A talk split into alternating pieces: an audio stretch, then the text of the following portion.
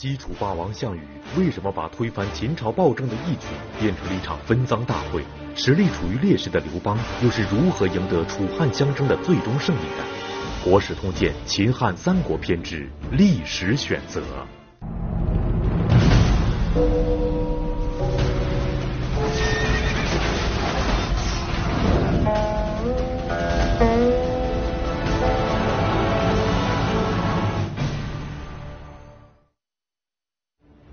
秦朝末年的楚汉相争，在鸿门宴之后真正进入了主题。项羽和刘邦也表现出了截然不同的政治态度和行事风格。项羽作为义军领袖，在秦朝都城咸阳放火焚城，烧杀抢掠；而刘邦作为反秦的诸侯之一，韬光养晦，甘居人后。当志得意满的项羽开始分配胜利果实的时候，也就注定了他悲剧命运的开始。那么，项羽到底如何分封参与反秦的各路人马？刘邦又为什么会在历史的选择中笑到了最后，开创了四百年汉家天下的基业？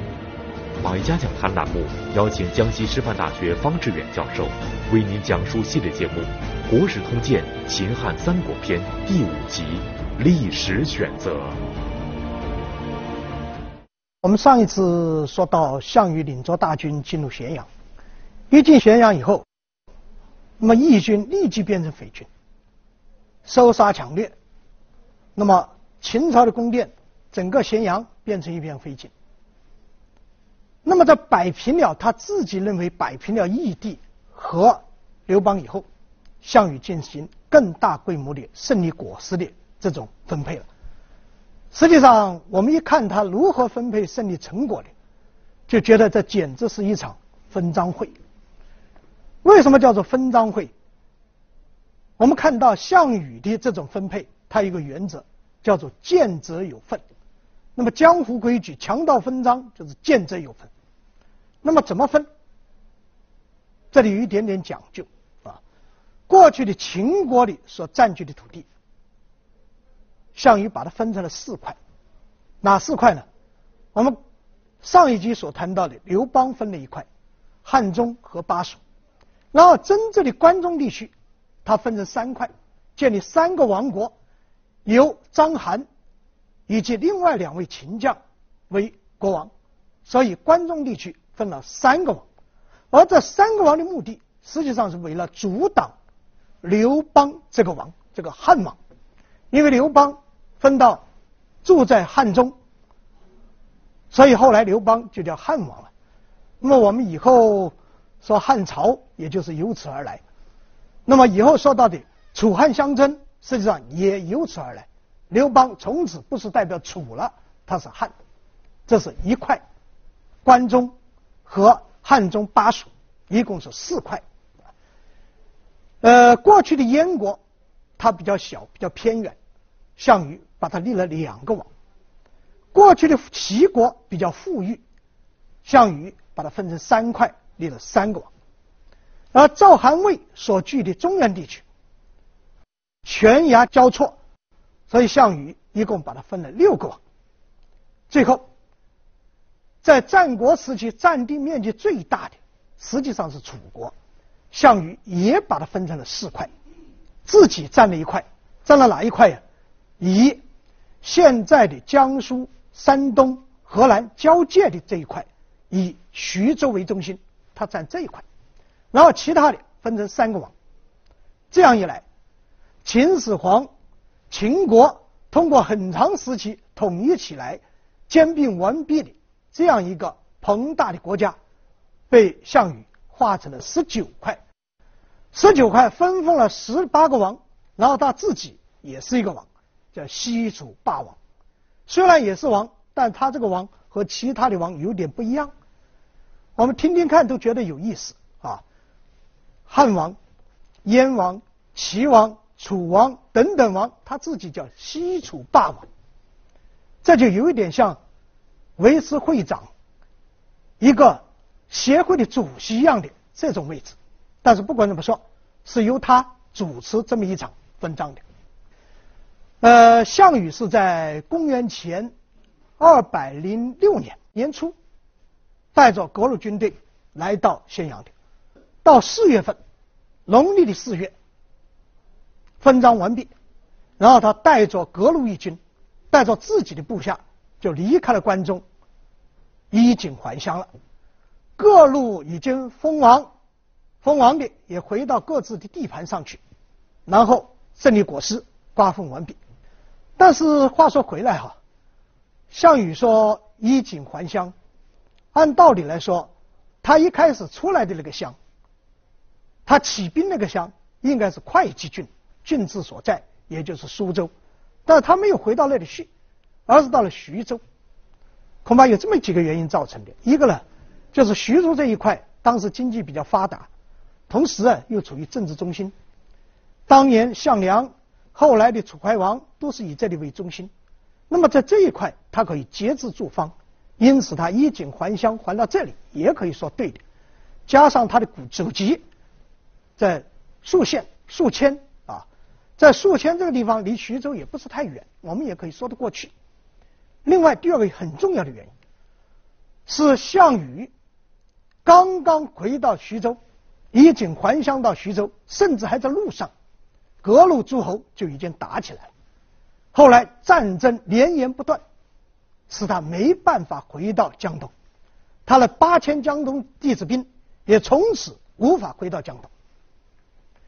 那么，为什么他在还乡的过程中，或者说回到彭城不久，各地就要打起来？哪些地方打起来的？首先打起来的是燕国那个偏远的地方，因为有一个将领。燕王派了一个将领，随着项羽进入到关中，因此项羽把随他进关中的那个燕国的将领封为燕王，都箕，也就是燕国的都城，而把原来的燕王怎么办？迁到辽东去，叫辽东王。因此新封为燕王的这个新燕王，到了箕以后，要赶老燕王离开，老燕王不干。这个老燕王和新燕王打起来了，所以燕国先打起来，接着打起来的是齐国，我们现在说的山东那一块。那么项羽也是这样干的，把原来的齐王派去跟从自己进入关中的那个将领封为齐王。那么原来的齐王怎么办？他把人家封为胶东王，迁到胶东去。另外还立了一个。那么这个胶东王和燕王倒不一样，他倒算了，不争。他就去了，但是这个老齐王的部下不同意，觉得你这个新齐王你算什么嘛？过去还是我们的手下，现在跟项羽跑一趟，就变成齐王了，我们不干。于是抵制这个新齐王晋灵芝，双方又打起来了。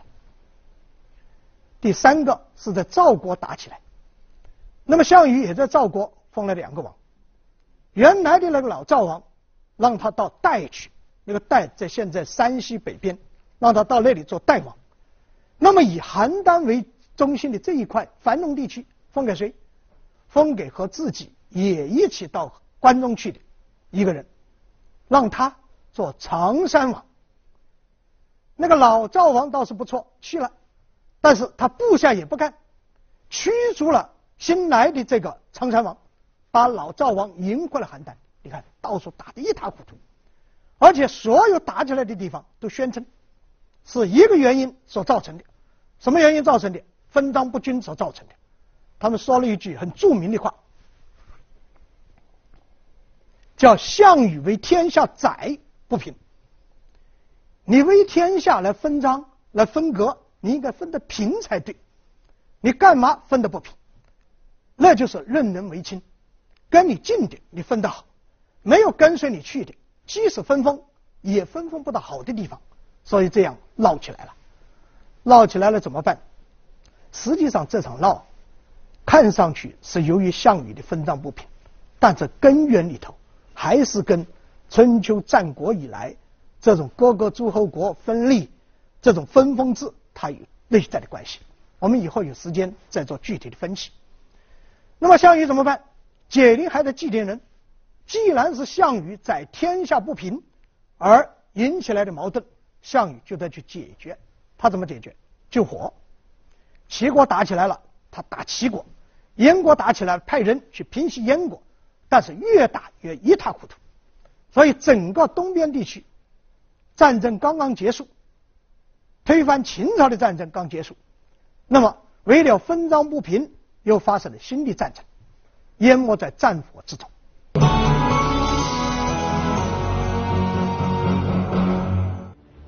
就在西楚霸王项羽四处救火、焦头烂额的时候，坐拥巴蜀汉中三郡的汉王刘邦开始燃起重返关中与项羽一争天下的希望。然而，与实力强大的项羽相比，此时的刘邦羽翼未丰，并没有多少人看好他。可是，在一片唱衰声中，一个叫韩信的年轻人却阴差阳错地走进了刘邦阵营。他的到来即将改变刘邦的未来，成为刘邦生命中不可或缺的贵人。那么，韩信是如何辅佐刘邦成就霸业的？他在刘邦阵营中又遭遇了怎样的奇遇呢？那么，这个韩信在中国历史上那是如雷贯耳的人物了。呃，他是淮阴人，啊，也就是现在淮安人。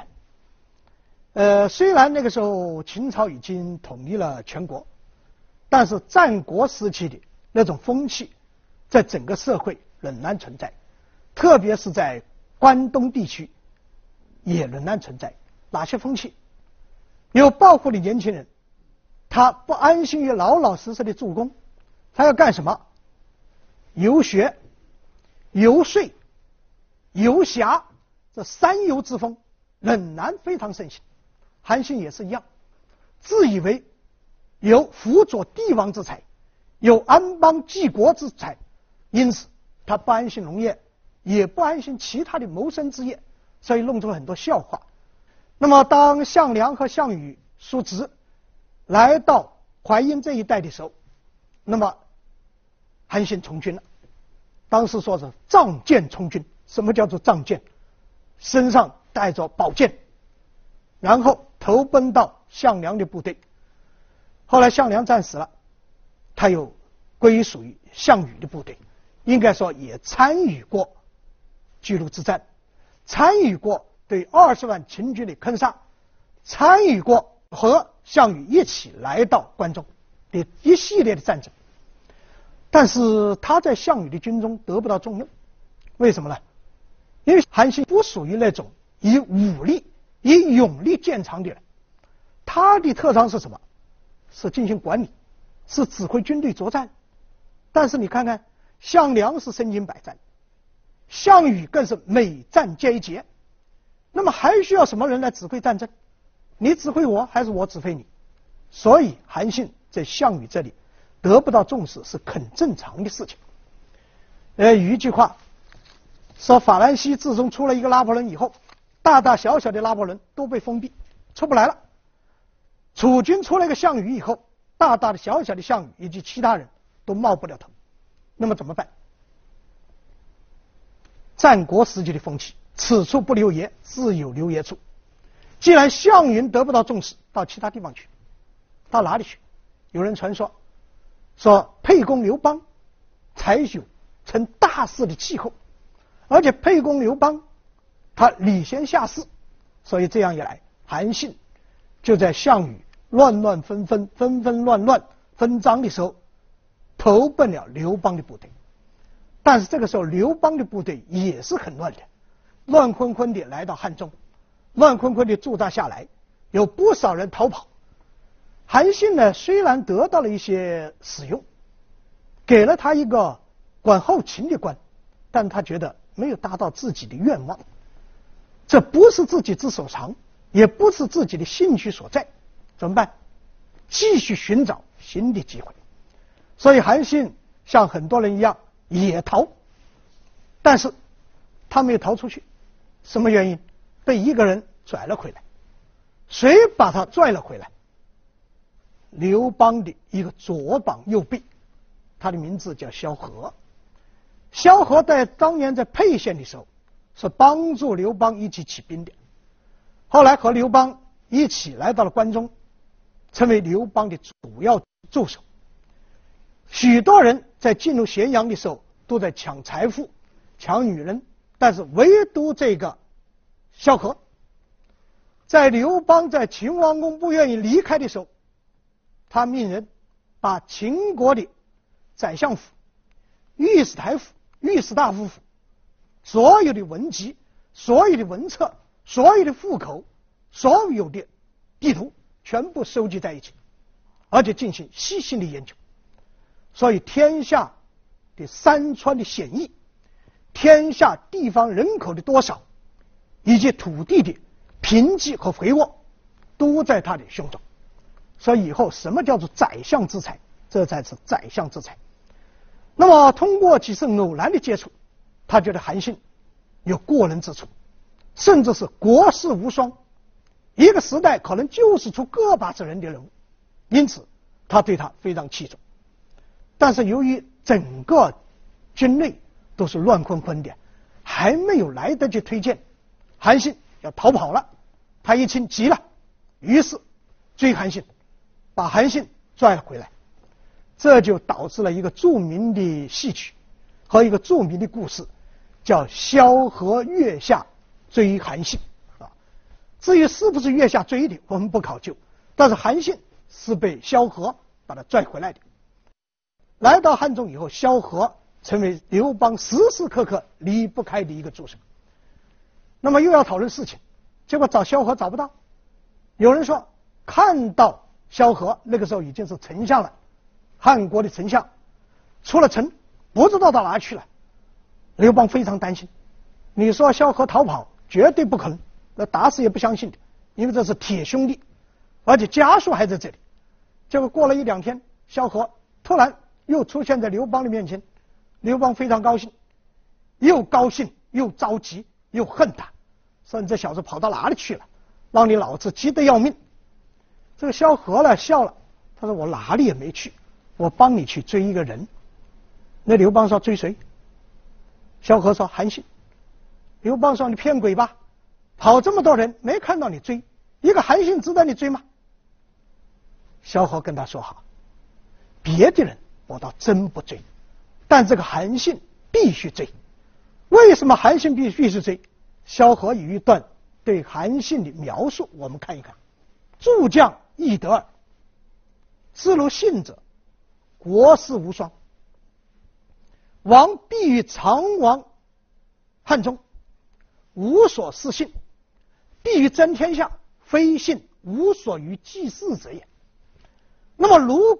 诸将他都易得，但是韩信是不易得的，这是国士无双。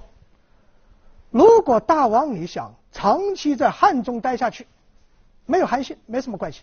但是如果你不是这个打算，你要争天下，除了韩信之外，没有人可以跟你做主意。这个刘邦一听，这小子有这么厉害吗？萧何说还真有这么厉害。那刘邦说可以，给他一个将领干干，我用他。萧何说：“你老兄还没听懂我的意思。我说的是此人不可多得，就此一个，是国士无双。你如果给他一个一般的将领，他还要走的。那刘邦，我们经常说他有一个最大的优点和特点，什么？从谏如流。特别是对萧何、对张良这些人的建议，那更是从谏如流。说来这样吧，一般的将领留不住他，我给他大将干干。”给他做全军的统帅，那萧何一听，立即祝贺，说：“祝贺大王获得一大将。”刘邦说：“把他叫来，我封他。”那个萧何说：“这还不行，你大王一贯以轻慢士人出名，啊，这个大将难道是召之即来，挥之则去的吗？既然封他为大将，就应该进行一番程序，要隆重的礼仪。”拜他为大将。如果您今天给他面子，给足他面子，这个韩信一定会给您长足面子，撑足面子。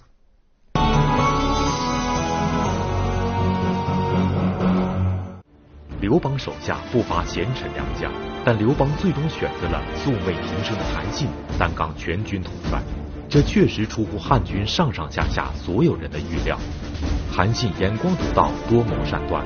他对刘邦的一番慷慨陈词，竟然让接连受挫的刘邦茅塞顿开，恨不能早点慧眼识珠。那么，韩信到底说了什么，让刘邦如此动心呢？韩信的到来又带给刘邦和汉军怎样的惊喜呢？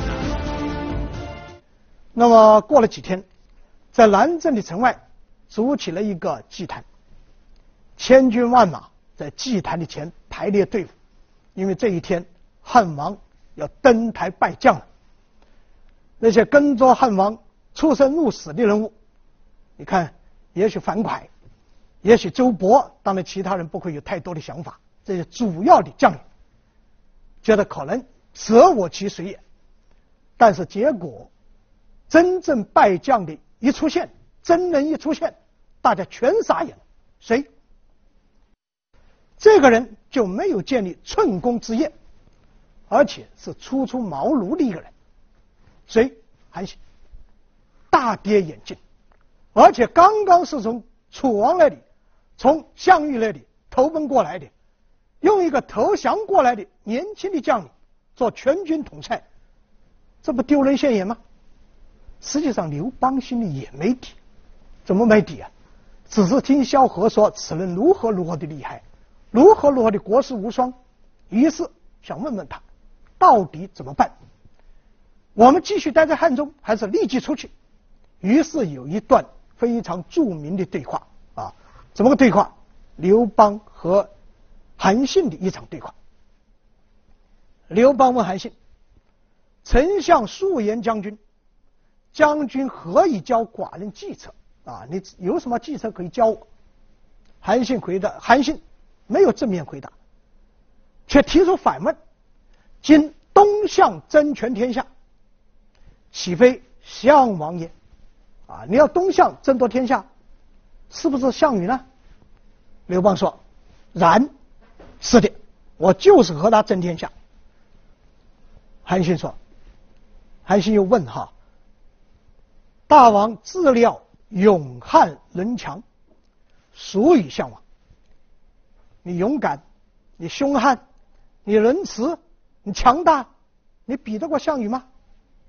刘邦迟疑了一下，最后说了三个极其不情愿的话：“不如也。”这三个字极其不情愿，但是韩信就希望他说出这三个字，而这三个字也恰恰表现了敌强我弱的这种形势。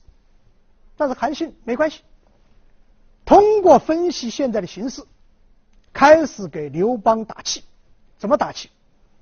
然后他说。项羽强，强在哪里？强在三个方面，哪三个方面？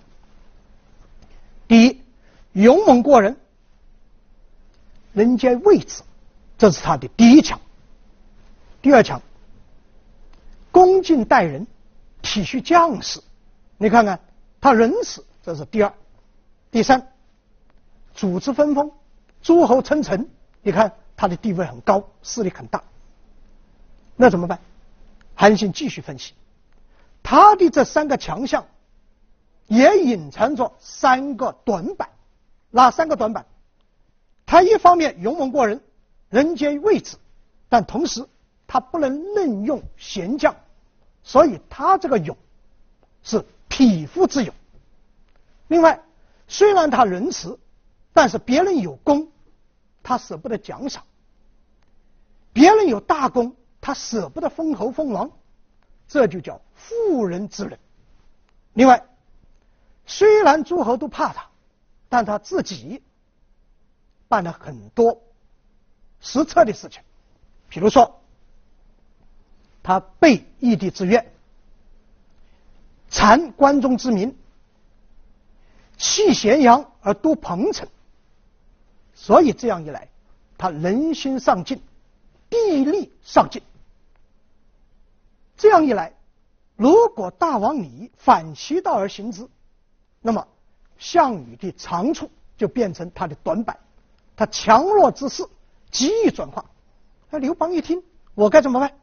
韩信告诉他三句话：任天下勇武，何所不诛？以天下诚意分功臣，何所不服？以义兵从师东归之事，何所不善？我们用天下之勇武来对项羽的匹夫之勇，以封天下之功臣来对他的妇人之仁，以同仇敌忾之势来打击他的地利和人心丧失，我们怎么不可以取胜呢？所以我告诉大王，如果您拜我为将，我可以告诉你，我们先出关中，关中可以传楫而定。四个字，传楫而定。后来事实证明，真是传楫而定。一席话说的刘邦真是热血沸腾，原来从来没有这种人教他过。什么叫做国士无双？这才真正是国士无双。韩信和刘邦的这番分析，这番战略的部署，我们可以说是一场汉中对。四百年以后还有一场对。叫隆中对，我们以后再谈啊。那么我们刚才提到过，如果要马上进关中的话，那就必须翻过秦岭。那么如何翻过秦岭进入关中？实际上，汉中到关中的路是多条道路的。我们有一句话说：“条条道路通罗马。”但是比找好走。大军比较好行军的路主要是两条，一条是东路，东路怎么走？从汉中向东北，然后过子午道，就直接到废丘了。那么可以直逼咸阳。当年刘邦，呃，几个月前，刘邦从汉呃关中来到汉中，走的就是这一条东路。但是后来听了张良的话。张良在回去的时候，把一路上的栈道，因为秦岭比较险要，过去的人们在这个险要的地方修了诸多的人工通的用木头做的这种道，这叫栈道。那么张良把它烧了，为了麻痹项羽。那么这个栈道已经烧了，明显的东路就过不去了。那么还有一条路，是西边一条路，西边一条路是从汉中。直驱现在陕西的宝鸡，当时那个地方叫陈仓，这个陈仓啊，处在渭水和千水的汇合点上，是当年秦国的古都雍的门户。这个雍在现在的凤翔了哈，是那个门户。当年秦国的都城在雍的时候，那么从陈仓到汉中这条路是走的比较多的一条路。就比较便捷的一条路，但是后来商鞅变法，把秦朝的都城从雍迁到咸阳，从此以后从关中到汉中比较多的是走东路了。那么陈仓这条路就叫做故道，因为过去的路。现在韩信恰恰是走这条路，带着汉军出其不意的突然出现在陈仓。封在这一带的雍王是那个秦国的著名将领，叫张安。他万万没有想到汉兵这么快就来到关中，更加没有想到汉军能够从陈仓来到关中，所以仓促应战，大败而逃。呃，关于这个故事非常著名的哈，我们有一个非常著名的成语也来说这个事，呃，叫做明修栈道。暗度陈仓，呃，这八个字太如雷贯耳了。明修栈道，暗度陈仓。为什么明修栈道？说是迷惑项羽，迷惑关中的那三个秦王。但是我这里要告诉大家，暗度陈仓是事实，明修栈道是杜撰，是子虚乌有。明修栈道是怎么弄出来的？是戏剧家弄出来的，什么时候的戏剧家弄出来的？是元朝的戏剧家弄出来的。那么如果说什么是事实，我倒想另外八个字更恰当，叫做明烧栈道，暗度陈仓。谁明烧栈道？张良。谁暗度陈仓？韩信。是他们两个共同推进了汉兵。进入到关中，军事奇才韩信的到来，成就了完整的汉初三杰。让刘邦如虎添翼。在接下来的楚汉相争中，刘邦一鼓作气，乘势追击项羽，双方互有胜负，但胜利的天平开始逐渐向刘邦倾斜。那么不可一世的西楚霸王项羽，到底是如何功败垂成的？刘邦又是凭借什么最终夺得了天下？请继续收看《国史通鉴·秦汉三国篇》历史选择。那么果然不出韩信之所料，在击溃了、打败了章邯的抵抗以后，三秦，也就是整个关中地区，果然是传击而定。三个秦国的强将落荒而逃。关中的父老听说汉王来了，就是当年的沛公，那是夹道欢迎，所以在短短的几个月之内，汉军已经占领了整个关中地区，包括原来已经有的汉中和巴蜀，整个秦国的土地都归刘邦所有。那么这个事情发生在公元前二百零六年，也就是汉高帝元年。到了汉高帝二年，也就是公元前二百零五年，汉军出潼关，出函谷关，到了这一年的三月，来到洛阳。来到洛阳，刘邦干了一件很重要的事情，一件什么事？因为那个时候义帝被害的消息已经传出，刘邦在洛阳先为义帝发丧，然后号召项羽，人人得而诛之。他是天下的公敌，这样一来呀，我们下面将要说到的楚汉相争，它的序幕刚刚拉开，刘邦就在道义上，他占据了优势啊。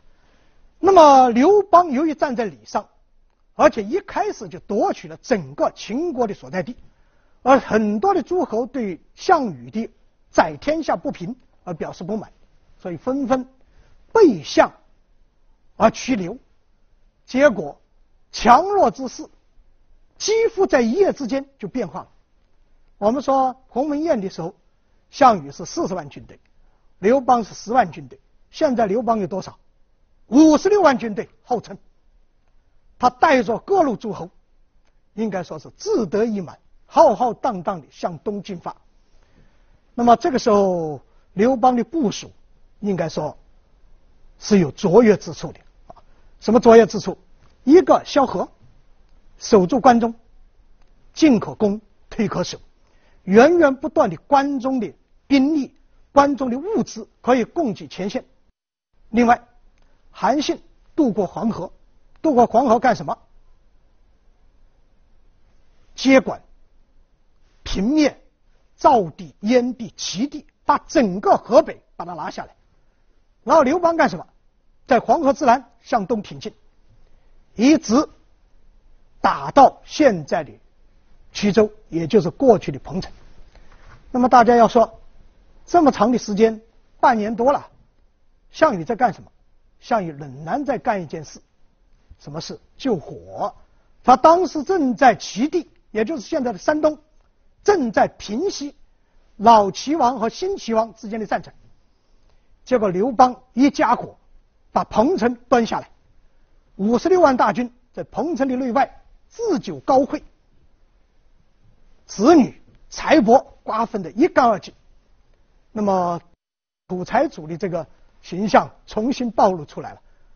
那么项羽一听，这不得了。结果项羽怎么办？带着三万部队从山东返回到衢州，一个突击，把几十万汉军。以及刘邦收罗的各路诸侯打得落花流水，刘邦一路狂奔，他的父亲、他的妻子、他的岳父，统统被项羽所俘虏。呃，刘邦一路狂奔怎么办？一直逃，一直逃，逃到黄河南岸，现在河南的一个地方叫荥阳，就在荥阳驻扎下来。那么幸亏萧何那个时候。把关中弟子们也组织了军队支援前线，所以刘邦才在荥阳给他稳定下来。那各路逃兵也陆陆续续逃到了荥阳，项羽也追到了荥阳，然后两军在咸阳对峙。那么虽然刘邦在这一路上老打败仗，但是由于有关中源源不断的支持，而咸阳的东边形势又比较险要，所以他能够还守得下来。项羽啊，尽管每战必捷，但是后方不稳。除了除了韩信，这个时候不但已经夺下了赵地、燕地。而且夺下了齐地，那么在后方对项羽造成很大的压力。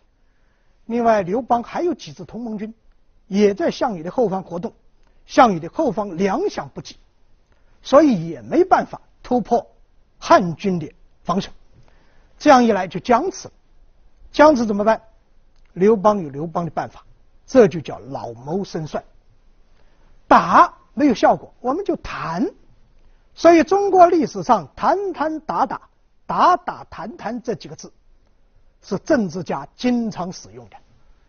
那么，项羽他不知道战争继续打下去，什么时候打到头，打完了以后怎么办？他不知道。